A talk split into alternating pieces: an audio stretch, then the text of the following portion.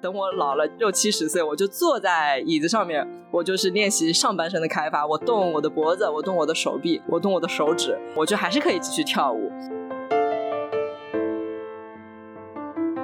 我觉得自由和孤独感是相生相息的吧，自己一个人飘荡很爽，但是有些时候觉得说，哎，这个世界上我的 anchor point，我的那个锚点到底在哪里？这个世界上我到底哪个地方是属于我的一个角落呢？但是我觉得 that's part of the deal，就是你要去有这样一种非常大的自由和旷野的感觉，就要去接受这个是你的命盘。现在就有一种塞尔达就林克感，我感觉自己就是自己人生的主角，然后就可以去很多不同的地图去探索。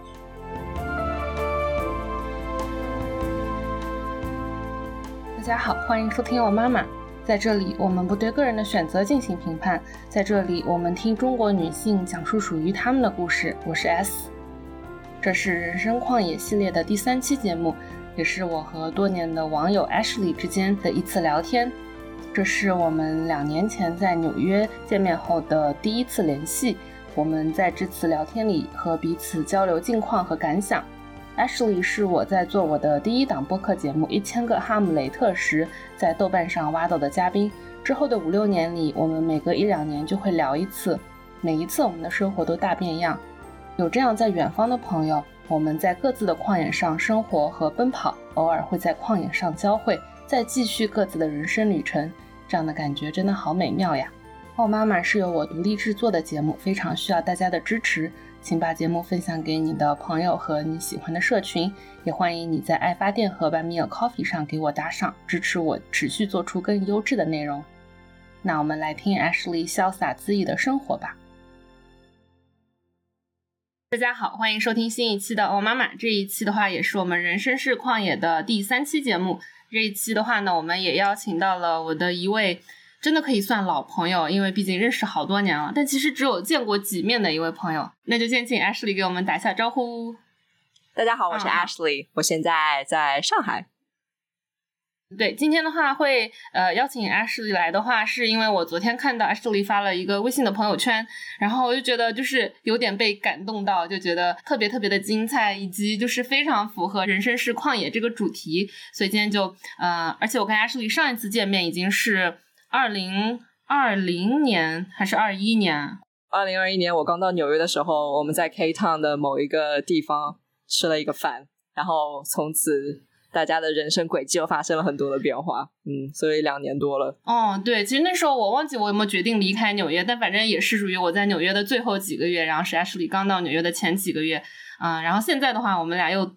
就是刚好又都在国内，然后之后的话也会有不同的人生轨迹，反正就觉得还挺妙的，有这样的一个朋友，所以今天也算是我们俩之间的一个 catch up，一起来聊一下，说，嗯，过去两年里面，主要是 Ashley 发生的非常精彩的故事，然后也可以 聊一下我最近的一些状态之类的，所以我也是从昨天开始就期待今天的录音了。我也是，因为我就是在各种社交媒体上面看到你的各种动态嘛。然后包括什么腿断啊、换工作啊，然后各种人生对吧？个人情感状态的变化啦，然后我就觉得，嗯，好像就是那种远远的大家在各自的路上行走，但是又是同路人的感觉，因为就一直在不停的探索和折腾吧。所以也很高兴今天可以聊和 catch up，主要是 catch up。那不如就从 Ashley 的一些生活的经历来分享好了。因为之前 Ashley 其实生活过很多不同的国家和城市，可以从最开始可以跟我们分享一下你大致的那个路径吗？哦，好的，就是我今年三十岁了，刚过了三十岁生日，所以其实我过去十年。住过、学习过、工作过的地方还蛮多的。我首先出国的时候是二十岁的时候，当时因为本科学的是法语，所以是去法国做交换学生，然后在那边学的是啊 political science，就是政治学方面的东西。所以第一次出国的经历是在法国的一个非常非常小的一个小村庄啊，度过了那种很典型的欧洲小镇生活，这是第一次的出国经历。然后后来是研究生的时候是去洛杉矶，然后在那边。读书，毕业之后又工作了两年啊，大概待了三四年的时间，之后又回上海工作了两年。然后上海工作两年之后呢，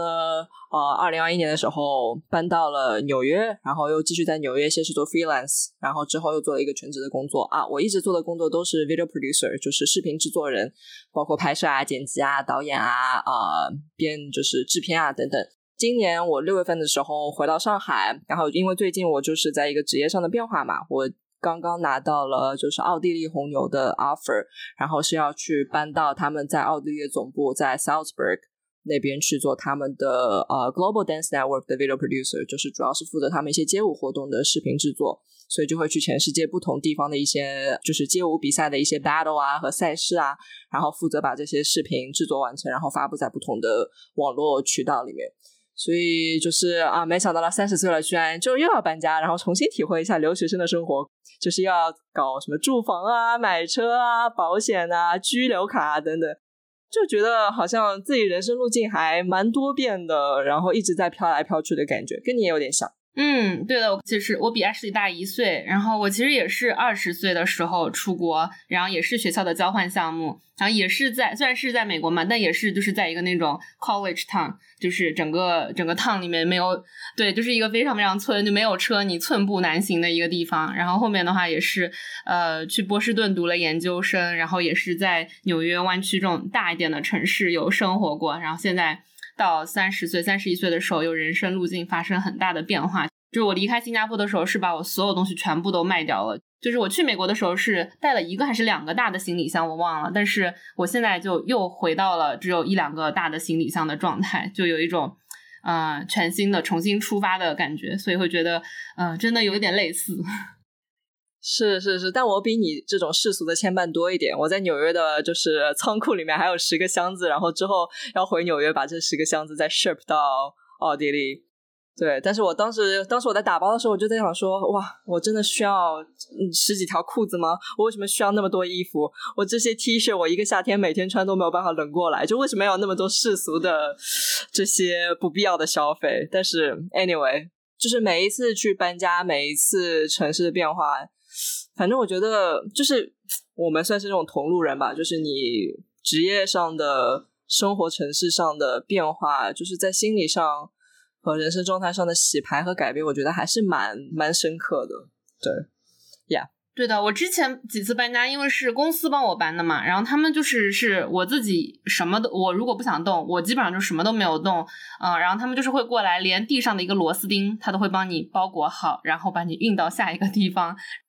大厂福利好好哦，就是，然后到了地方之后，他会帮你把每样东西全部都拆出来。就虽然不能放到原地，就没有像日本的那种一样，因为就是房子的形态不一样嘛，所以我还是需要自己收拾。但是就是他会搬到你家，然后帮你把东西全部都散出来，然后他大概率会把那个嗯像纸盒都直接带走的那种。所以我每次搬家的时候，就是特别是当他们把东西全部放进来，全部都弄出来的时候，我也会觉得那种没有任何一个人需要这么多的东西。都会有点 panic attack 的感觉，就会觉得我天呐，我没有办法呼吸啊！就是我要怎么样去处理这么多的东西？很羡慕你啊，公司还有这种福利啊！我们这种人就必须得变卖的变卖，送的送，然后就并没有人可以给你这样 teleport，把所有东西就一下子运到某一个新的地方。But yeah，我懂你的这种感觉，就是哎，怎么又是一所有新的东西？然后有些时候，比如说我刚搬到纽约的时候，我在买。一个便宜的椅子和贵的椅子之间，啊，最后还是选的贵的椅子啊，因为是 在家办公。但是后来我就觉得，哇，我当时肯定是做好了在这边长待的准备，哎，但是世事难料，没想到两年以后又要搬走了。反正 basically 就是从法国，就是 in a nutshell 总结一下，就是从上海到法国，然后从法国到洛杉矶，然后洛杉矶回上海，再从上海到纽约，然后现在要从纽约到奥地利。就是这么个路径，嗯，对，其实我自己就是最近别人也会问我说之后想要去哪什么的，然后我也是觉得我既然已经不想回美国了，然后比如新加坡、亚洲，我觉得其实我待着是很开心、很熟悉的感觉，但我也觉得好像太按部就班了。就比如说，包括像我现在，我不想做一个按部就班的人，之后新加坡就不太适合我了，因为在新加坡你就是我感觉你就是要当一个政府的想象中的一个。情绪稳定的成年人，就是 你得要每天朝九晚五的上班，然后结婚生个孩子。买房子就是，如果你是愿意这个按部就班的话，你在新加坡会过得很快乐。但是我感觉目前的我好像不太想要这样的路径了，所以我也是会想说，那嗯，不如去欧洲生活一下，因为我还没有去欧洲生活过，所以也许我们下一次见面会在欧洲呢。是啊，就是这种单身无房无娃无伴侣的这种状态，最适合流动起来了。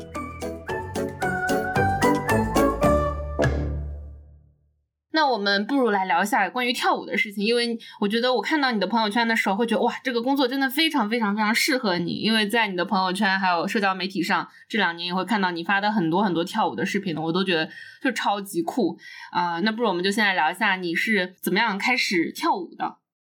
跳舞是因为我就二零二零年疫情刚开始的时候，那个时候我还在上海嘛，然后很幸运，我就是相当于是美国和中国两边的 lockdown 都完美的躲过了。就上海其实 lockdown 大概封城只封了一两个月啊，二零二零年的事情啊。然后基本上呃封城解封之后，因为我在呃 lockdown 的时候在家里玩 Just Dance，就是我跟所有人讲，我跳舞的旅程是从玩 Switch 上面 Just Dance 这个游戏开始的，就是在家里啊健身啊，然后跳舞啊就很喜欢。所以当呃上海又重新开放之后，我就去家里附近的舞房学跳舞，然后学着学着就很上头，就是。其实我之前好像十八岁、十九岁在大学的时候也有去上过一两节课，但是那个时候就没有 click，就是完全没有这种啊就很被吸引、很有这种深刻连接的感觉。但是我二零二零年夏天开始学了之后，我就真的。一个月基本上只休息一两天的那种，就是那种很着迷。而且当时也是因为二零二零年开始了 freelance，所以我自己的生活方式也比较的 flexible 一点。我不用坐班，工作量也没有那么多，所以其实有比较多的 bandwidth，精神状态和身体状态都非常适合晚上去刷两三节课这种。不知不觉就是把它已经当成了一个每天都要去跳两三个小时的这么一件事情。然后后来我二零二一年四月份的时候搬到纽约。我觉得当时在上海可能一开始就是一个兴趣爱好者，学一些技术啊就很开心。但是到了纽约之后，是真的跟文化根源和本身产生了连接。因为 hip hop 街舞的发源地是纽约，然后我后来有还喜欢的舞种就是 house，house 音乐是从芝加哥来的，但是 house 这个舞种也是从纽约开始的。所以我就相当于是说，在我最喜欢的 house 和 hip hop 这两种舞种和音乐风格的发源地去学习了这个东西的本身。然后，所以它就一个从纯技术性变成了一个对于这个文化、对它的历史和整个社群了解的一种很 immersive、一个三百六十度的全方位的这样的一种体会和感受吧。所以，就是当你浸润在这种氛围里面，就你不仅学跳舞，你也学文化，你也学做人。所以我就是在纽约这两年的时间，我觉得我真的是作为一个 dancer 有了，就是有很彻底的改变。就是当然是因为自己有努力练习啦，所以就是水平会稍微慢慢往上提升。但是更重要的是，我觉得就是美国跟中国教舞的呃思路不一样，就是美国绝对是鼓励式教学法，你可能只上了一个月的 house 课，他也会鼓励你去跟别人 freestyle session，去跟别人交流，去 dance party 去玩，因为跳舞本身其实就是一个很自由表达，就不需要有那么多拘束啊，不是说啊我一定要学多少课我才可以去干嘛干嘛的一个事情，就美国就是这种很鼓励式教学法，所以我觉得在这种氛围下面，我自己也是就成长了很多。然后后来还有一个很重要的改变，是因为我申请了一个纽约有个 dance studio 叫 Broadway Dance Center，然后它这是一个相当于是跳舞的教学机构吧，然后他们有一个奖学金的项目，然后我就去申请了，然后得到了那个奖学金，呃，我就有一个三个月的相当于是全日制跳舞的项目，就一周要跳大概十五个小时的课，同时我还有我自己的全职工作，但是 again 我很幸运，因为我的工作还是远程办公的嘛，所以我就是 you know。基本上那三个月也没什么社交，趁工作间隙去跳舞，跳舞回来洗好澡继续工作，晚上七八点工作那样。所以我觉得就是在那边有这样的一个奖学金项目的机会，push 我去更加认真严肃的对待这件事情，然后以及在那边接触到了 hip hop house 这些街舞文化的一些 OG 一些创始人。你就是跟文化本身根源是接触的，然后以及在那边又找到了很多的社群伙伴，然后大家互相鼓励和帮助和交流。呃，我觉得在这样全方位的一个包裹下，我就自己作为一个 dancer 的这样的一个身份和进步是很 exponential 的，就是非常非常大。然后也是在纽约的时候，因为 Red Bull 他们有一个 breaking 的比赛叫 BC One，然后那个是在二零二二年的时候。他们在纽约有一个全世界的 World Final，然后我去参加他们的一些 workshop，然后去看他们的比赛，然后我第一次知道说，哦，原来 Red Bull 有办街舞的活动，然后后来我了解他们有办一个叫 Dancer Style 的一个 freestyle 的 battle 的比赛，呃，然后我就开始对他们关注，然后就对他们这个公司很感兴趣。但是我过去大概六七年的时间都是在做一些 YouTube 的那些视频，所以我其实没有做过街舞方面的视频。可是我就觉得说，哎，看到他们做的视频，我就觉得很有召唤感，然后就特别特别爱这件事情。所以后来我就看到他们有个 job opening，然后觉得说，哎，这个所有的 job description 上面写的东西说。呃，如果 dance，如果跳舞是你的热情，如果视频制作 filmmaking 是你的专长，那这份工作就是给你。我说，哎，这个工作就应该是给我的，所以我就去申请，然后面试啊，然后后来又去奥地利他们总部当面最后一轮面试，然后最近就得到这个工作 offer。所以基本上就是一个这样的一个过程嘛，就是三年跳舞，然后我自己作为 dancer 的身份有被确立起来。然后我自己 video producer 这个身份已经是有很多年的工作经验，然后正好到了这样的一个契机，看到一个工作，我觉得就水到渠成的，他就出现在我身边，然后我得到了他。嗯嗯，哇，那我真觉得是好适合你，好像就是上天为了给你搞一份工作，然后他就创造了这个职位给你，就感觉不是你那还能是谁？是因为我当时其实工作还蛮困境的，就呃，尤其是你知道，作为作为一个中国人、中国媒体人，在美国工作，在外媒工作这件事情本身在政治上也比较 tricky，越来越 tricky。呃，然后以及我本身可能是对，比如说呃，explainer videos 这种形式，就是信念感也可能有一些动摇。然后以及我一直就是说，哎，如果我真的很想创作做纪录片 or whatever。那我其实应该是在一个持续不断的制作或者持续不断的练习拍摄、练习剪辑的过程，但是 somehow 这几年就是事业上面有点停滞，有一些不知道怎么往前走，然后因为工作不得志，所以就是疯狂开始在兴趣爱好上面投入。因为我也不是那种功利心很强的人，也不是一种有很明确 career path 的人。所以我就基本上就是很从心所欲，跟着自己 intuition 走。我这个阶段我喜欢做什么事情，那然后我就做这件事情。所以我就疯狂的跳舞，然后哎跳着跳着，发现自己作为就是可以敢称自己是个 dancer 了，然后正好就有这样的一个工作机会，所以。就是，所以我觉得去 trust your intuition，去跟随你自己内心走这件事情，好像没什么问题。因为你刚刚说的时候，我突然想起来，你因为你前面提到说，其实我们上次见面你是刚到纽约嘛，但那一天我们俩在 K Town 吃了东西之后，最后是我陪着你去了那个。Dance studio 就去了那个跳舞的舞室哦耶耶耶耶！我还在那边上了个厕所才走，就是我就觉得你才刚刚，你你才刚刚到纽约，然后就已经就很快速的说我要去一个舞室，然后在那边开始我的一个建立一个生活的 routine 的感觉，就觉得真的是热爱。我觉得这就是老天帮忙吧，就是那那句很 cliche 的话怎么说来着？就是当你真的想做什么事情，整个宇宙都会 conspire to help you，整个宇宙的能量都会积聚起来来帮助你，因为。我到纽约的那一周，二零二一年四月的第一周还第二周，那个时候是纽约的舞房刚刚开始恢复开门，然后上课还是要限制人数，然后要戴着口罩的那一种。但是确实是那个周就是刚刚开始，因为之前纽约都是 lockdown，然后大家都要在家里面上网课的嘛。所以我想说，哎，我到了之后居然就是我到的时候，然后它开放了，然后所以就相当于是无缝衔接，在上海跳完，纽约继续跳。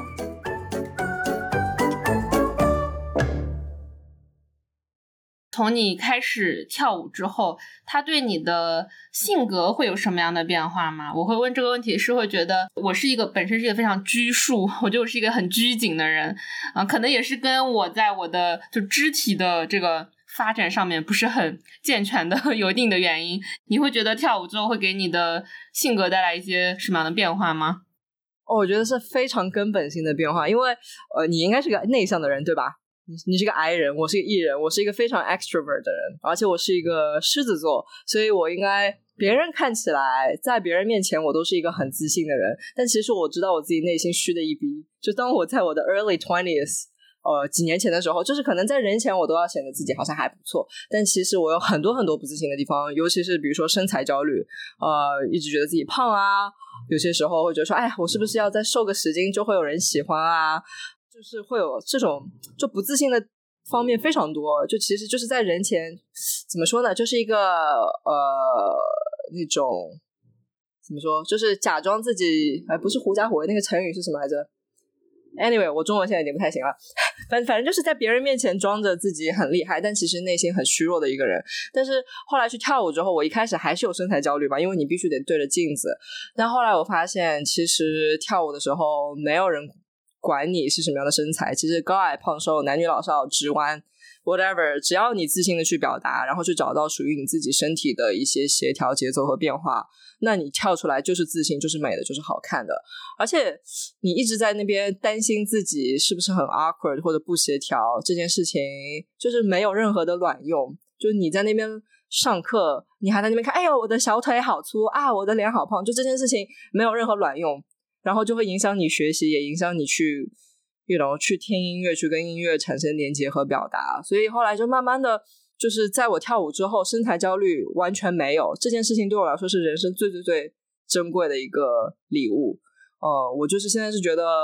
呃，大素颜，you know，头发扎起来，然后我这个体重也一百斤以上，我就觉得这个事情一点问题都没有。而且我现在也是，我觉得还有一方面也是因为纽约吧，可能。因为在上海，我当时学跳舞的时候，就女孩子大家都穿的很性感，然后就是一定，因为我一开始学的是爵士，就有点学错舞种了，所以大家都穿那种紧身衣、露脐装 crop top，然后 sexy，然后老师有些时候说，想象你在对一个男人，呃，向他释放魅力什么之类的，救命啊！因为要跳那种 sexy 的。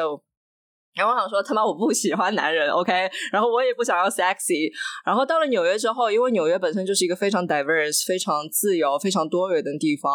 呃，你去跳舞，因为就是这整个社会氛围就更加的多元和包容，所以你也会觉得说，哎，做自己这件事情是 OK 的。所以，呃，我也就是慢慢的放下这种 ego 吧，就慢慢放下对自己自我的这种执念。而是去更加精进这个 craft，去更加精进这种艺术表达形式。所以在这个过程当中，我觉得我的身材焦虑就慢慢没有了。然后与此同时，我的能力也提升了。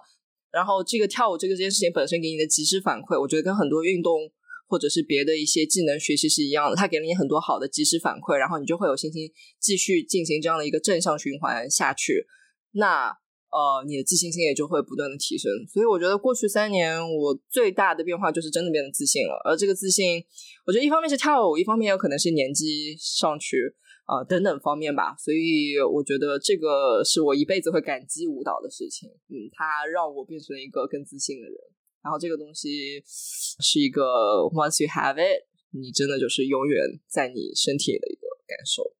哇。对我就是你刚刚提到说要看镜子，我会觉得，嗯，我好像其实就是虽然我现在就是对自己挺自信的，然后虽然就是在中国的标准里面我肯定属于胖子的那种，但是我会觉得，嗯，那就 so what，我也没有要努力要减肥，但我确实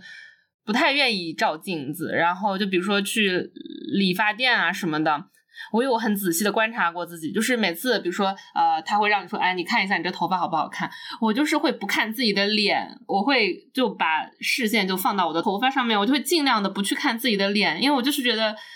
就是有点不好意思，我也不知道为什么。我觉得我可能，嗯，然后就比如说去路过镜子的话，我也会就很少看自己，嗯，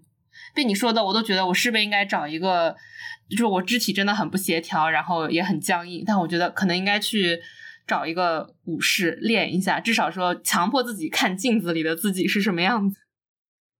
嗯，但我觉得没有关系啊，就每个人都有适合自己的一个 pathway，而且每个人关注点就是，嗯，别人会关注他的脸，你也不一定一定要关注自己的脸，对吧？就是因为我最近我去美容院，然后我就是去做按摩，然后按摩出来之后，其中有个人他看到我说，嗯，最近。啊，好像不错，但是你这个，你最好下个礼拜来一下，因为你的鼻头的毛孔有点大哦。然后我听完之后，我就觉得，就内心扑哧笑了一下，因为比如说什么毛孔粗大这件事情，可能在我二十岁刚开始的时候也非常的焦虑，然后用那种什么黑头、那种什么导出液啊，什么缩小的东西，就各种产品也用过。然后，但是我最近几年我连粉底都不用了，就是我就是觉得说，哎呀，毛孔这个东西，除了你，right，就是你。把自己的脸贴到镜子上面，仔细去看它。谁真的会去在意你毛孔有没有粗大？你又不是明星，你又不是靠你的脸吃饭的。然后，如果你的伴侣因为你毛孔粗大而不喜欢你，那他就可以去死。所以每个人的关注点都不同，就是对在他们的审美体系和价值观当中。女性就是要这种 picture perfect，就是啊，可能要瓷肌 like porcelain，就是一定要完美皮肤状态。哦，我这种毛孔粗大就不行。但是我现在已经完全 get over it，就其实你自己心理上，就自己心里舒爽，就自己怎么开心怎么来就好。对，所以我觉得呀，可能适合你的也不一定是跳舞啊，你可能现在各种各样，什么爬墙啊、滑雪啊、camping 啊啊，现在可多了。对对对对，我我刚刚。我刚也是有想到，就我我是去年的一月份，然后跟一些女生朋友一起去爬墙，然后虽然是去年十一月份把腿摔断了，但是我现在又有慢慢的 开始继续啊，还是想要回去继续爬。我也是会觉得，就有一个改变，嗯，可能也是跟身体相关的，就是我开始爬墙之后，我不知道我胖了还是瘦了，但是有一条裙子，我就发现。穿着之后胳膊真的好紧啊！但是我当时第一反应是我肯定是胖了吧。但是后来跟我朋友聊了一下，然后大家发现就是也是爬墙的女生朋友，然后大家都觉得自己的胳膊变粗了。后来我想啊，那可能就是一个是好的事情，可能是我胳膊肌肉变多了嘛。我后来就是去找了个店，把那个裙子的胳膊加粗了一些，就是。啊哈啊哈，对，That's the spirit，就是应该这样子。我有个类似的感受，就因为我大概是从这两年才开始戴渔夫帽这个东西，因为我脸和头都比较大，我就一直觉得说啊，我自己好像脸胖哦，头大哦，好像不太适合戴帽子哦。但是后来当我找到了适合自己的帽子之后，然后就又开始就开始戴 bucket hat，就是开始戴渔夫帽了。以后我就发现说，哎，其实只是之前没有找到。适合自己的帽子，然后以前会觉得是说啊，我要穿 L 号，我好胖。现在都是觉得说是没有找到适合自己的衣服，所以是衣服的问题，不是我们的问题。嗯，对，我觉得你戴帽子很帅，我看你好多视频里面都有戴，就是那种反正。对，超酷的。嗯，那另外一个话题的话，也是，嗯，因为你刚刚那个时间线也其实也是从疫情左右，所以大概是你二六二七的时候你才开始跳舞。我不太懂，嗯，虽然我也是三十岁才开始攀岩哈，但是我不太懂，因为跳舞感觉还是挺需要，比如身体的柔韧度啊之类的，很多都是小朋友的时候就开始跳。你会觉得年龄在这个过程中对你来说有任何的影响吗？或者是比较你在国内的舞房和纽约的舞房，你会觉得有一些不同的感觉吗？嗯，我觉得年龄是一个很大的话题，然后说没有年龄焦虑也是骗人的。就尤其是当你学习更多的时候，你就会越发现自己的局限，因为你就看到一个更大、更高级、更厉害的世界嘛。但是我是个人觉得，就经常会有朋友说，比如说你也说嘛，说什么可能什么自己的四肢不协调啊，好像不太适合啊。但我不太相信这句话。我觉得每个人，你只要会跟着音乐抖头。就是你会在跟着音乐，就是抖脚，你都是会跳舞的。因为我觉得跟着音乐去扭动身体，这是一个很人类本性的东西。但每个人有可能会有适合自己不同的舞种，取决于你喜欢什么样的音乐和喜欢什么样的风格嘛。我一开始也是一个兴趣爱好者，二十六岁开始学跳舞，然后哎，I don't want to get into too many details。但就是你一开始兴趣爱好，你就有点像运动一样，它其实就是一种有氧运动。我觉得我还算是比较协调的类型，所以起步还算比较的快。但是当你想要更加精进，比如说我以前是学习编舞的，然后现在我主要是想要 freestyle。然后如果你要去 freestyle 的话，其实你就是要跟你的身体做一个非常极致的对话，因为你想要怎么去控制你身体的每块肌肉，你不同的身体部位，然后让它怎么去跟这些音乐里面的旋律啊，或者是 beats，或者是它的不同的乐器。或者它的歌词去达到一种匹配和协调，这个就是一个 vulnerability overload，因为你时刻就是在跟自己的身体对话，所以就当你想更精进的时候，你就会发现说，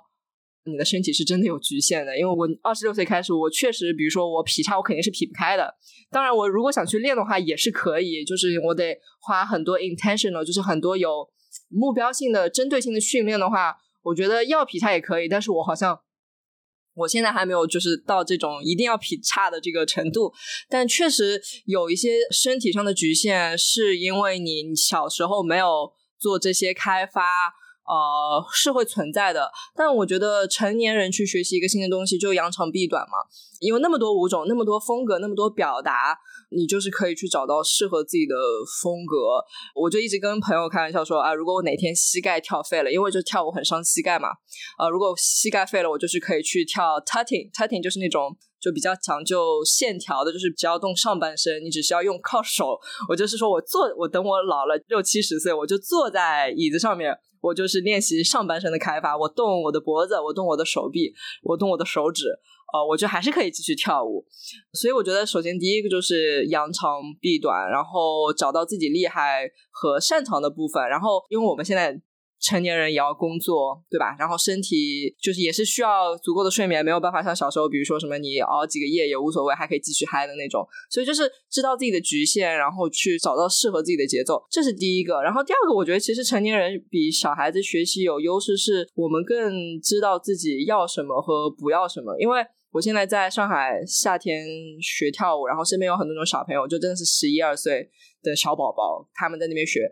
但是。啊，还有一些小学生，可能六七八岁那种，然后他们爸妈就会在门口陪着他们。就是中国父母非常的啊牺牲啊，就有这个父母的这种爱很伟大，他们就真的在外面等小孩上课两三个小时。但其实小孩子学东西，他就是出于一种。跟着老师，老师教他 A，他就做 A；老师教他做 B，他就是做 B 那种。他没有那种主观能动性，他也不知道自己在学什么。但是我们成年人学东西，我们是可以举一反三，我们就可以推类，我们也可以去更多的有一个框架性和系统性的去做适合自己的一些方案和决定。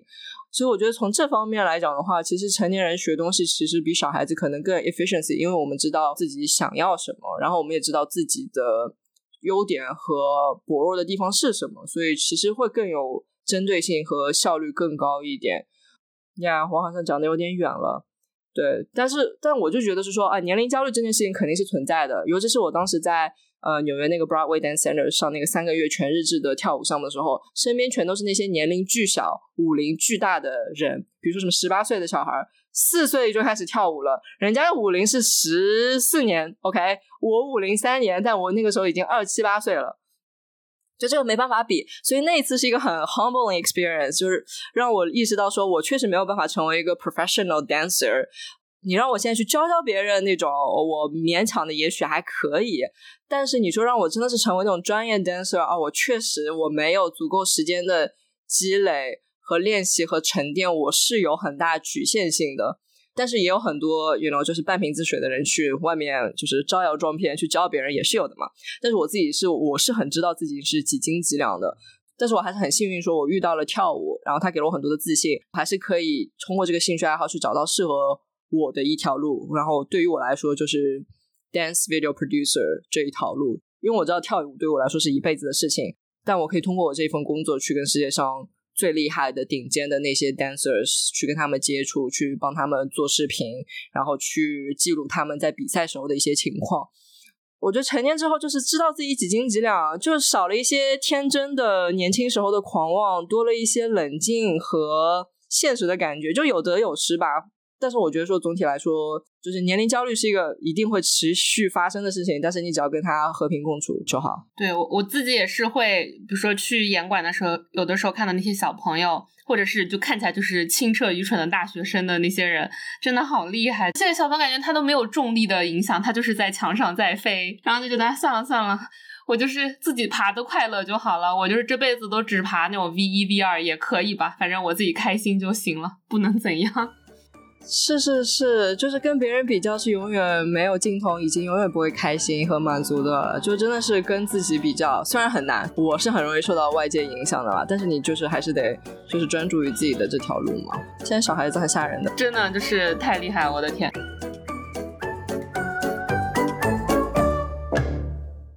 我们来聊一下这次换工作吧，因为也是等于是换了一份工作，然后又要换一个。大洲，然后又要全部都重新开始。那你觉得这一次换工作，可能跟比如说你三年前从上海到纽约，这个会有什么样的不同吗？就对你的心理上以及你顾虑的问题会有一些不同吗？我觉得顾虑还挺多的，因为当时从上海到纽约，我已经去过好几次纽约，而且是其实是回美国。美国是有个我很熟悉的文化语境和语言背景的地方。所以在纽约也有几个朋友，而且纽约又是个很大的、很有趣的城市。我是一个非常容易无聊的人，所以纽约是一个我自己选择、我喜欢、我想去的一个地方。所以我觉得当时是带着很多期待和和向往去的吧。然后这次也不是说 奥地利我讨厌啊，但是 真的是有点小这个地方。就我去那边主要是因为公司的总部就是红牛是奥地利红牛，它来自萨尔斯堡。所以我就是得为了这个工作要到公司的总部啊去那边生活。首先就是要去一个德语国家啊，我最近在学德语啊，德语确实蛮难的。一方面是语言吧，然后另外一方面，奥地利貌似是欧洲国家当中比较传统和保守的地方，同性婚姻是合法的。那毕竟它也是一个欧洲国家嘛，但 still 它还是一个偏向于就是比较关闭状态的一个这样的一个地方，以及它的。人口数量真的很少，文化生活真的不是很丰富啊！除了莫扎特还是莫扎特，所以他们会邀请我去他们公司总部进行最后一轮面试，因为其实也是一个双向选择嘛，想让我看看说，哎，你到底能不能适合这样的一个生活状态？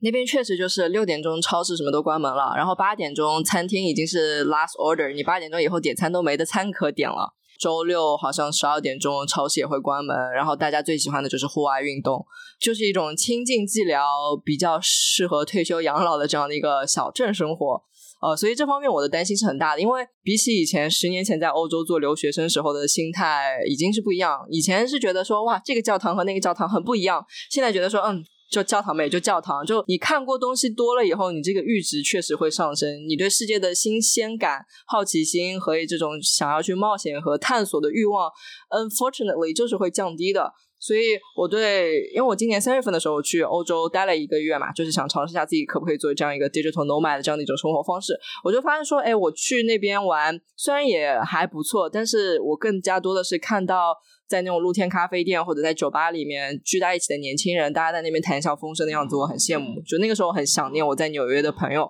呃，我就觉得年纪大了，我就更加觉得说朋友啊、社群啊这种的重要性，就是因为我知道孤独感是一个很大的一个问题和挑战。呃，因为我是 again，我是一个。艺人，我是一个非常外向的人，所以我需要朋友，我需要社群，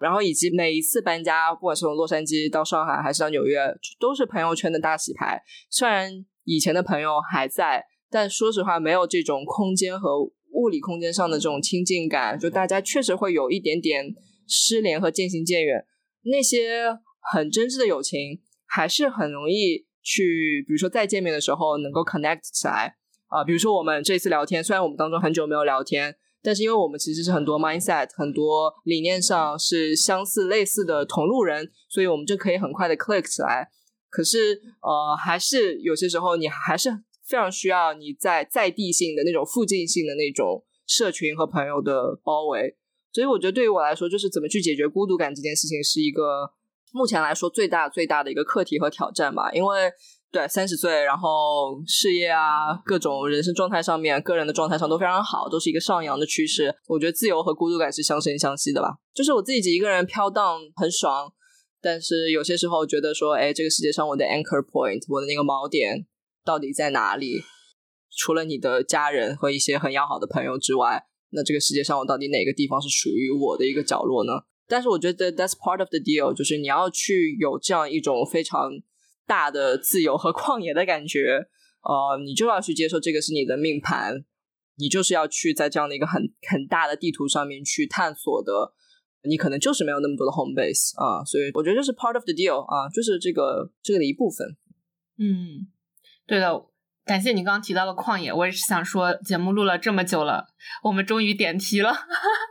对我觉得这一部分也是个人也是会很有共鸣的一部分吧。嗯，就感觉说，当我们想到人生是旷野的时候，其实呃，至少我脑子里面那个画面就是一片，比如说绿色的，然后无边无际的绿色的一个呃很大的一片草原。但是那上面基本上只有我一个人，就我很难想象有一大堆人在旷野上，那那个旷野感觉就不那么旷了。所以，所以就感觉，当我们追求的或者说我们的生活变成了呃，我们享受的是这样一种旷野的感觉，就是无可避免的，就是会嗯比较少有同行者，或者说每个人他都只是相伴你一段的时间，然后就要说再见。因为我自己的话也是。在美国八年，生活了五个不同的州，然后又去了新加坡，然后又从新加坡离开。我自己也是会有一种，就这种相聚和离别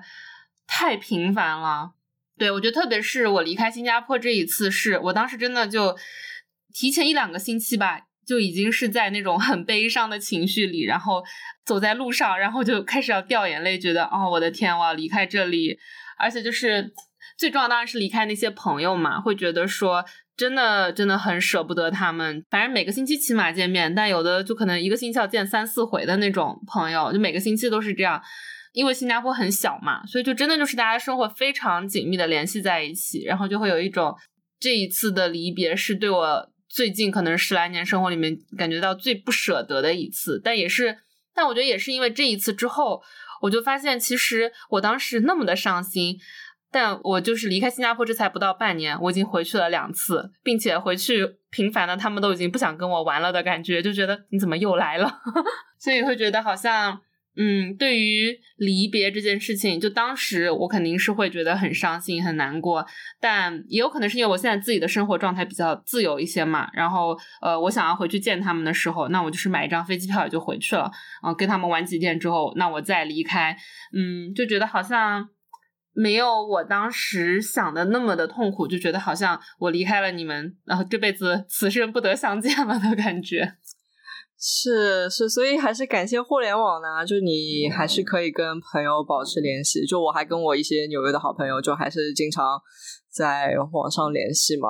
然后以及我觉得这件事情，我是这么。安慰我自己的哈，就是我觉得年纪变大，你要去搬家，你要去改变的这个阻力会越来越大。但是我觉得希望我自己能够活得久一点吧。然后我想要定下来，我就是觉得说，哎，我还是很喜欢纽约。我觉得我在纽约的时间还没有结束，就我觉得我跟纽约还是会继续我们的关系。所以现在可能只是一个暂停，我离开纽约一段时间。但是当我想要 settle down 啊，我觉得 settle down，如果我活得够久的话，那其实会有很长很长的时间。Let's say，比如说我三十五岁、四十岁在纽约 settle down，那接下来不还有二三十年、三四十年，就很久吗？那但是现在我既然是 no strings attached，对吧？就没有任何的，就是伴侣、小孩、宠物，whatever。那现在是可以动起来的，呃，最佳时机。呃，那所以就是去多体验、多探索、多经历，就算是心碎、孤单、难受，也是一种经历。但是我觉得人生就是。总比没有做过后悔的要好，所以我就觉得说，哎，那我就先去做这件事情。然后接下来是继续在奥地利，还是留在欧洲，还是回到美国，还是来到中国，or whatever，我觉得都是有可能性的嘛。但是真正那些惺惺相惜的朋友，不管在世界上哪个角落的话，呃，他们都会在那边。当然，大家的人生状态会改变。比如说，我有些朋友现在已经生生小孩啦，那他们。生活的中心就是宝宝。我们聊起来的时候，我可能在那边讨论我的讨论女人的问题，他们讨论的就是小孩的问题，呃，就是有点不一定能够聊得上去。但是那种互相关心，像是家人般的那种，呃，在乎你的近况的那种支持和陪伴，我觉得这个是可以穿越物理空间的一种存在。呀，我觉得就是孤独感嘛，就是想办法去解决它。而且我相信，就哪怕那地方再无聊，你肯定也是能找到几个爱跳舞的人。也肯定肯定，那那个我这个是我绝对相信的。对，而且尤其是这个工作，应该还是有蛮多出差的机会，所以可以去不同的地方。对，虽然再小，但毕竟也是一个有莫扎特的城市，对吧？所以还是一个大地方。因为我我决定不上班了之后嘛，也会有很多人问，就是啊，那你现在要在哪里？你要在中国吗？你要出国吗？不是说这个不好，只是感觉是一种惯性思维吧。你就觉得好像我好像就是此刻做了一个决定，我人生以后的二十年就要一定要恪守这一个决定。但我现在呃，可能像你讲的，就是年龄上来了之后，可能经历的这种变化多了一些之后，就会觉得好像也没有关系。就是都是经历嘛，好的、坏的、开心的、不开心的，嗯，不喜欢的话，那我过两年再换就是了。就是我以前会觉得好像一切决定都是一锤子买卖，就是我今天做了这个决定，然后我的人生从此就往这个道路上面一去不复返。但现在会觉得就是没有关系啊，做了这个决定，然后我不喜欢的话，那也是一种经历，然后那我就再换方向，就是一个曲线型的人生，就没有一定要追求它走的特别的直、特别的顺。我现在只知道我九月份会去哪里，但你真的问我十月份我会在哪里，我真的不知道。我的心还没有告诉我我的十月份到底在哪里，所以就等到我知道的时候，我就知道了。但我就觉得这个是很 exciting 的嘛，而且其实就是不同的人生选择啊，就是比如说他们呃那些直线型的稳定下来的人。我觉得他们有他们的幸福啊，可以在一个地方慢慢经营自己的生活。我觉得那种稳定感、幸福感，我觉得是我们没有办法体验和想象的。尤其是已经有生了小孩的朋友，就觉得啊，生小孩绝对是这个世界上。我人生不可错过，最最最开心、最值得的事情。我有时候也会想说啊，那不生小孩的这种自由，你有没有体会过？Right？当然不会对他们当着他们面讲，但就是只是说选择不同的生活方式的人，就希望每个人走在自己的路径上面，开心、健康就好了。反正我是觉得我很欣赏你现在这样的生活方式，我觉得特别的 exciting。对于我来说，一眼望到头的生活啊，有点无聊，但这只是我自己个人的选择而已，不是想要去 diss 别人。别人也可能觉得我们这种啊，好不稳定，三十岁了都没有结婚，，or 离婚，or whatever，不好不好。嗯，对对对，就我做这个系列的话，主要也是会觉得说，嗯，就无论如何，这个社会上面还是那种比较，就是大部分主流吧，至少比如说我父母，他们会觉得你的人生就是应该那个样子的。然后我想做这个系列，也是想说可以多分享一些不是那个样子的完全直线型的生活啊，也许大家就会少一些焦虑吧。我之前会觉得，就可能是我的一个朋友，他可能会听到这期节目，但我当时真的觉得他有点可爱，他就是九九年的。所以是非常小的小朋友对我来说，然后他就会工作了一年之后，他就会想到说，他当时实习的时候很想要做，嗯，就是他是程序员，他很想做程序员的某一个方向，但结果他工作的这一年做的是另外一个方向，然后他就觉得说，我这辈子是做不到我原来喜欢的方向了，就觉得好像因为我已经有了这一年的在 B 方向上的经验，所以我这辈子不可能再做 A 方向了。我当时就是觉得。这小朋友也太可爱了吧！就你才工作一年呢，就说的好像你人生已经快要结束了。对，但我就觉得年轻时候的时候会有这种无力感，因为你如果让我回想去，就让我去回想我二十几岁、二三四时候的时候，我也是觉得，我靠，我这一年做这个方向以后是不是没有办法变化了？但是真的，哎，这种听起来很像是老阿姨过来人的话，但当你年纪变大之后，你工作经历变多，阅历增强，社会能力变得更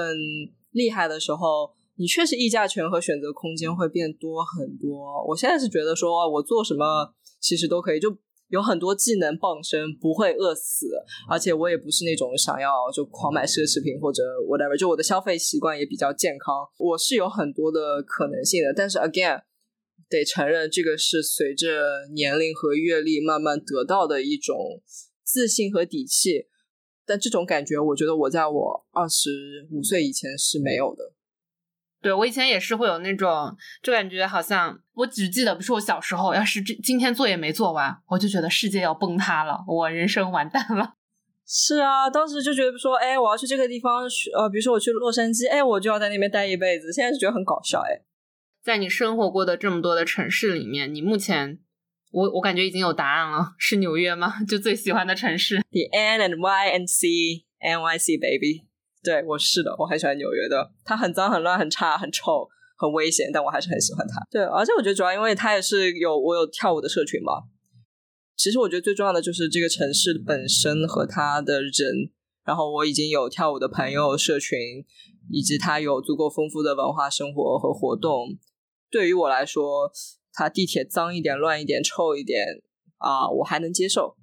因为我也不是那种很很爱亲近大自然的人。呃，很多我在 L A 现在定居的朋友，每次去纽约就苦不堪言，觉得这个地方太恶心了啊，是蛮恶心的。现在想想，我在上海坐地铁，我觉得说对纽约真的是很恶心。呃，每次坐公共交通系统也是非常的糟心。就比如说我之前去新加坡玩的时候，但那也是十几年前的事情。我就觉得地方这个地方很干净啊，很有秩序啊，但是就没有什么爱的感觉啊。我觉得有些地方去旅行一下，体验一下，短短的接触一下，我觉得挺好。对，但是真的生活的话，我觉得可能就多去体验一下，然后你就会慢慢发现自己适合哪里。所以我觉得我这次去 Southbury，我也蛮期待的。就讲不定，哎，我三十岁了，我开始喜欢这种亲近的，可以去滑雪。可以去随时 camping，然后商店六点关门的这种生活，也许我会喜欢的。Who knows？对，所以就去都去体验一下吧。嗯。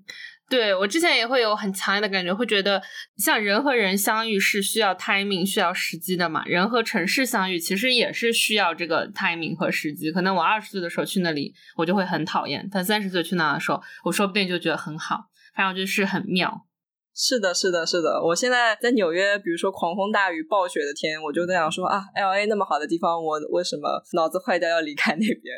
就是想要一些 comfort。但问题是，you can't have everything，就没有一个完美的地方给你。我觉得，但是有这种 global mobility，你可以选择，比如说以后，我觉得以后可能更多的是那种气候移民，you know，就比如说你所在的城市太冷或太热，空气太糟糕，你可以有这个能力去到另外一个地方。就提升自己的能力，多有一些选择的空间，我觉得这个是蛮幸福的事情。但我会觉得这肯定是一种 privilege。我觉得我在好多期节目里面都会提到，很多时候我们说女性要有选择，要有更多的选择，但。男的我就不说了，我觉得男的没有这个自省的能力，但是我觉得很多女性是会有这个自省的能力的，是会觉得说我在呃倡导说人要有更多的选择，人要看到更多的世界，但很多时候都是因为我们确实是有一定的 privilege 才可以说我要去做一个 global citizen，我要去这里生活那里生活，是因为我有这些获取信息的能力和渠道以及眼界。对我只是想要提一下这个。是是是，绝对绝对是要 recognize 我们有的 privilege，这个毋庸置疑。对啊，就我们有。比如说家里人支持我们去国外读书，我们四肢健全，对吧？就是我们有特别特别多的 privilege，所以要一直能够有这种自省和清醒，就不要只是过得很狭窄，觉得说，哎，老子牛逼，老子厉害。No，就是有很多很多东西是背后的因素在支撑你，就是一定要时刻 check your privilege。嗯。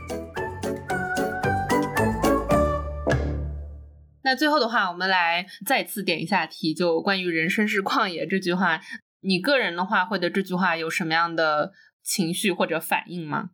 对，就是你跟我讲这个之前，我就觉得我自己已经在豆瓣广播里面写了好几次类似“人生是旷野”这句精神思想的话吧。就我之前写的话是说，我觉得人生就是一个开放游戏，它的规则和怎么玩，完全就是由我自己决定。我塞尔达没怎么好好玩啊，但是我现在就有一种塞尔达就零氪感，就是我感觉自己就是自己人生的主角，然后就可以去很多不同的地图去探索，然后在路上会遇到一些 NPC。Unfortunately，还没有遇到一个可以跟我同伴这样一起去打怪升级或者去探索的一个人。但我就觉得说，就是正是因为这样的未知、这样的复杂性，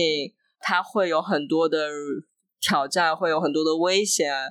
或者对心理上面有很多的考验，可是这个就是我觉得人生所应该有的一个状态，就是不断的去探索、去 explore。而且，again，我觉得刚才前面说到 privilege，我觉得还有一点是因为我有很多家里人的支持和爱。就是我妈妈听到我要去欧洲工作，她是非常开心的。她就是说啊，如果我是你这个年纪的话，我会觉得你这样的生活状态非常好。去法国，然后去美国，现在又去奥地利。她说，如果我是你现在三十岁这个小姑娘的年纪的话，我也想去做这些事情。所以就是我觉得，因为有我妈妈，就这个世界上最无条件爱我、支持我的人，就这个只要世界上有几个这样子的人，相信你带着这种爱吧，我就更有底气去探索人生这片旷野。当我累的时候，还是会有家庭的这个驿站，或者我这些朋友和家人去在他们身边休息和疗伤，以及我的身体还足够的健康，就是我永远有我好的精神，就 mental health 和 physical health。那我就觉得，哎，我就可以去探索，大概就这样的感觉。我一般的话，可能都会问一下说未来的人生规划，但你会觉得这个问题难回答吗？未来人生规划就是先去奥地利待着呗，然后去努力工作呗，因为。哦，还有一个挑战没说到，是因为我已经呃在家工作三年了，我从二零二零年到现在没有进过一天公司，所以我这次去 朝九晚五，OK，然后我就觉得啊，这个应该是一个蛮大的挑战，因为我已经很久没有这种坐班制了，所以很可能到那边之后，你过几个月再来问我，我就说 I hate this job，就非常的 miserable，也说不定，然后就是想立马手刀跑走也讲不定，但我觉得跑路的话也就跑路吧，也没事儿，对，但反正未来人生的规划就是。职业方面的话，就是很期待这个工作新的工作开始。个人方面的话，要继续跳舞，在 freestyle 上面更加精进一点。然后我最近有在学架子鼓，就是还想继续好好学架子鼓。就是音乐和舞蹈这两个，就是我生命的母题，所以我就想要继续要去耕耘他们。别的方面，不管是爱情、家庭，whatever，随缘吧。就是这个东西真是强求不了。嗯，对，我觉得是非常精彩的三十岁。哎，我其实也是三十岁的时候经历了很多变化。嗯，我觉得可能三十岁真的是一个很好的年纪，去经历很多的变化。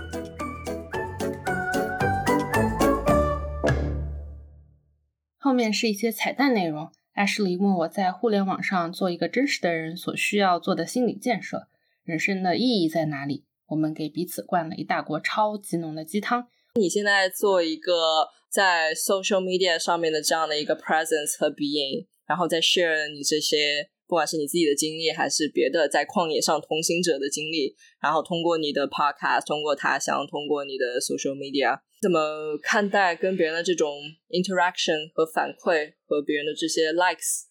之类的？因为我在网络上已经沉寂挺久的。我以前 I used to be very active like you，但是我已经沉寂了很久很久了。所以今天你找我讲讲播客，我也还挺开心的，因为我发现，哎，其实我我本来就是个话痨嘛，我还挺多话想说的，所以感谢你可以给我一个可以聊的机会，对。但是我就看你在持续不断的输出和分享和交流，我就还很羡慕这种状态，因为我已经沉默多时，但我知道我的内心并不是想那么沉默下去。嗯，我觉得可能这也是一个过程吧。就刚开始的时候，我我感觉我也是会挺受波动的。我会更多的对别人对我的评论那些会波动，就是如果别人回复了一些我觉得嗯什么东西啊，我就会是会真的影响到我个人的心情，会影响到我个人的生活。但我感觉这个就是要靠时间。就现在的话，我基本上已经嗯，特别是比如说现在小红书上面，如果别人给我回复，然后是我很不喜欢的话，我内心只会觉得感谢你又给我的评论加一，让我在算法里可能那个排名又高了一。就是如果是我不喜欢的话，当然我会在我的心里可能留下一点印象，但是我会努力的跟自己说不要管他了，我也不会回复他，我只是会在心里跟自己说感谢你又为我的排名升高了一点点。比如说，其实播客这种，如果有人听的话，那我觉得也很好；如果没有人听的话，其实。我知道很多人会说你要运营一个东西，他们甚至会比如说 A/B test 一下它的标题呀，会做很多的测试啊，会看很多的数据。但可能是因为我并没有想要用它赚钱，我始终是觉得说我创造这些内容，我认为他们是有价值的，我认为别人听完他们之后是会获得一些东西的。那。嗯，其实我不太会去看那个数据，对我觉得一方面也是对我自己的保护吧。我知道说，如果我一直看那个数据啊，我自己也是会变得有点患得患失的心情，所以我就干脆不看它。对，如果有人评论、有人回复、有人点赞什么的话，那我就哇，好开心。现在是抱着这种心态吧，我觉得可能就是因为我不靠它赚钱，所以我会比较没有这个得失感。如果说我我的生意、我的东西就非常需要这个，今天两千人点赞能给我进账一百。但两万人点赞能进账二十万的话，那我的心态就是可能会完全不一样掉。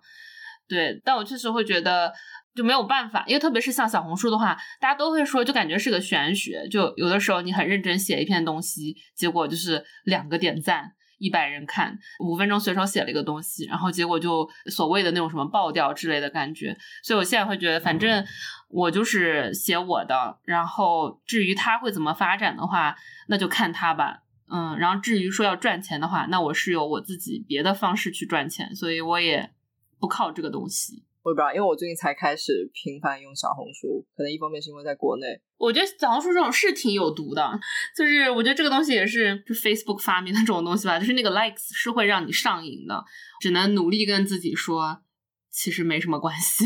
哦，妈妈这个博客我也做了快三年了。哎，九月份马上就整三年了，到现在小宇宙上的订阅才七千多吧，都没有上万。但很多人他们都是那种三个月已经破万了。但我觉得这个东西我在急，按照我目前的能力和我愿意投入的程度，以及我愿意比如说去营销的程度，我就是做不到啊。我觉得我不想要去强迫自己去疯狂营销，去就是想很多很多的方式去一定要把这个东西给做起来。所以我觉得那。既然我目前能够投入的就是这么多，那我获得的回报是这么多，好像也 OK 吧，只能说随缘吧。我继续做我想做的事情，我相信，比如说订阅啊、关注啊，或者说钱啊，它有一天自己会来的。我觉得最重要的是会找到那种意气相投的同路人，这个是我用小红书用下来，我觉得还比较好。就是我昨天因为发了自己就是练习 freestyle 的视频，招来了一个以前在某一个舞室一起上过课，但从来没有当面讲过话的朋友。然后他说：“哎，以后可以一起练舞。”我说：“啊，我当时看到你早就想跟你搭话了，但不知道为什么我的这个 extrovert 在中国好像完全不管用，就完全没有想跟别人搭话的这种意图性。因为我觉得整个氛围都太内向、太压抑了。但我就觉得说，哎，重新就是因为小红书的算法把我推到他面前，然后他又跟我重新 connect 起来，发现说，哎，我们两个其实喜欢的呃东西和学舞的目标都很相似，所以我觉得说，哎，还挺感恩这个平台的。呀，就是怎么不被工具俘虏，而自己能够去善用工具，达到自己想要的东目标，我觉得是需要不断去研究。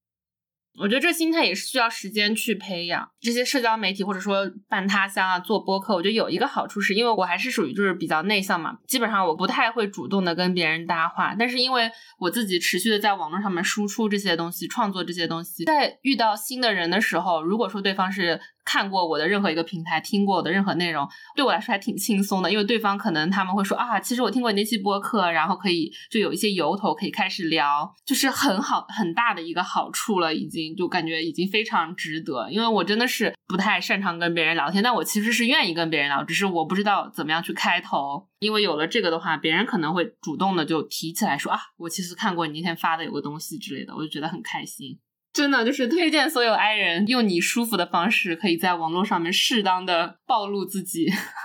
这样交友起来会方便一点，轻松一些。因为我之前会觉得说工作其实已经没有对我来说已经没有意义感了嘛，那我的人生意义感就来自于我做的别的事情。我不知道这个 mindset 是不是比较美式，就是很多时候我们是自己给自己做的事情加上那个意义感，比如说我做了一期内容。比如说我做多元成家系列，首先这内容肯定是我自己喜欢的，但其次我也是会觉得说，我做的这期内容就是想说，其实我们不一定要追求这种性缘的关系，我们可以跟任何人组成任何形式的一个在一起生活的方式。我会给它加上这个意义，我是会希望它鼓励到更多人。但我后来会发现，好像在中式思维里面，这就是一个不太自然的思维，大家就会觉得说，啊，你做这个节目就是做这个节目啊，为什么给它加上意义感？但我会觉得，好像自从我自己开始给自己的事情加上些。意义感之后，那我除了获得说一些点赞，我会觉得自己获得了一些意义。明白，对，但是人生说到底，这镜头其实是虚无啊。就其实所有事情都没有意义啊。你工作有意义吗？你活着有意义吗？其实就是这个意义感都是你自己去赋予的。比如说你提到说发的舞蹈视频，就是你当然只是发一个舞蹈视频，或者你有其他的目的。比如说我有的时候发攀岩的视频，我是想别人夸我厉害。如果我一旦给它附加一些意义的话，也是会有一种。哪怕我三十岁了，手也不长，腿也不长，但是我还是可以很快乐的攀岩。那其实如果你也是像我这样的身材，你也可以开始攀岩，你也会获得快乐。我觉得最大的意义就是过程的本身。所以我现在在所有的 social media 上面，我写的，我觉得我有一个座右铭，就是 trust the process。因为人生最重要的就是一个 process。你如果要真的为了 go 的话，那你就可以去死了，因为人生的目的地就是死亡，right？所以。但是你最重要的是你当下每分每秒、每小时、每一天的真实的生活感受。比如说，我们今天做这期播客，你可能你想要的意义是，比如说去激励一些人，或者去分享呃，在人生开放世界游戏实践者的这样的一些经历。但其实可能我们两个之间的对话本身就是老朋友的 catch up，大家。分享自己的心境，然后互相鼓励，我觉得它已经是最大的意义了。就像我跳舞的时候，比如说我昨天跟朋友我们 freestyle 练习，然后我发到网上，就比如说我发到微信上没什么人点赞，就 somehow 微信上我觉得视频大家都没人点赞，然后发到小红书上，哎，招来了这样的一个以前想要认识但没有机会认识的跳舞的朋友，Instagram 上面有一些点赞，但其实这些可能都是附加产品，当时享受和他们 exchange 和他们一起 freestyle 这件事情。这个过程本身就已经完成了它最大的意义。自己把自己当回事儿去 enjoy 和相信你在做这件事情的过程本身，我觉得这个对我来说是我要时时刻刻去提醒自己的事情。嗯，不然真的很容易就是被这些什么点赞啊，或者到底什么是意义感这种纠结的问题给压倒的。虽然我这个道理都懂哈，但我心情不好的时候，这些道理也都忘记了。但是这是我努力想要做到的事情，所以我就把它就是放在我所有 social media 的简介里面，就是要 trust the process。对我最近也是会觉得，自从我就是离婚啊之类一系列的事情之后，我不知道现在算时髦吗？就更沉浸式的在体验生活。就我以前会觉得。在生活的同时，我会有很多其他的想法，我会觉得就别人会不会喜欢我啊之类的。但是我最近会觉得，因为你人过的每一分每一秒，如果我不沉浸式的体验它，就比如说昨天晚上我跟朋友，我们现在住在贵州这个景区的外面的一个村，其实没有什么娱乐的设施，然后我们就吃完晚饭说出去走一走，结果我们就走到了一片营地，他那儿有那种点唱机，我们就跟老老板聊了一会儿，然后老板就说啊，你们可以唱歌啊，然后我们就在那边莫名其妙开始了 K 歌。我还唱了一首《麝香夫人》，凤凰传奇的一首纯靠吼的歌，就是特别特别傻。但是我就是我也没有觉得说我这样唱是不是很傻呀？就是别人会不会觉得我唱歌难听啊之类的？反正 我朋友就说我唱那首歌就像狗叫一样，我就是 很努力的把那首歌吼完了。然后我觉得我当下那几分钟我真的很开心，我也没有伤害到别人。那 why not？那我就是很沉浸式的体验了那几分钟，然后很沉浸式的体验了昨天晚上。其实我觉得就就足够了，就是这样的精神。对，反正现在会有那种人生的每一分每一秒，我都要沉浸式的体验它。是的，而且对我最近还有一个经常激励自己的话，《灌篮高手》里面有一个豆瓣上有个影评，他就说的一句话叫什么？普通人的梦想没有光环，只有真心热爱。然后我想想说，就很有道理，因为比如说像我这种跳舞的，我太知道，就是真正厉害的人，我跟他差的是十几年的距离，而十几年之后，我已经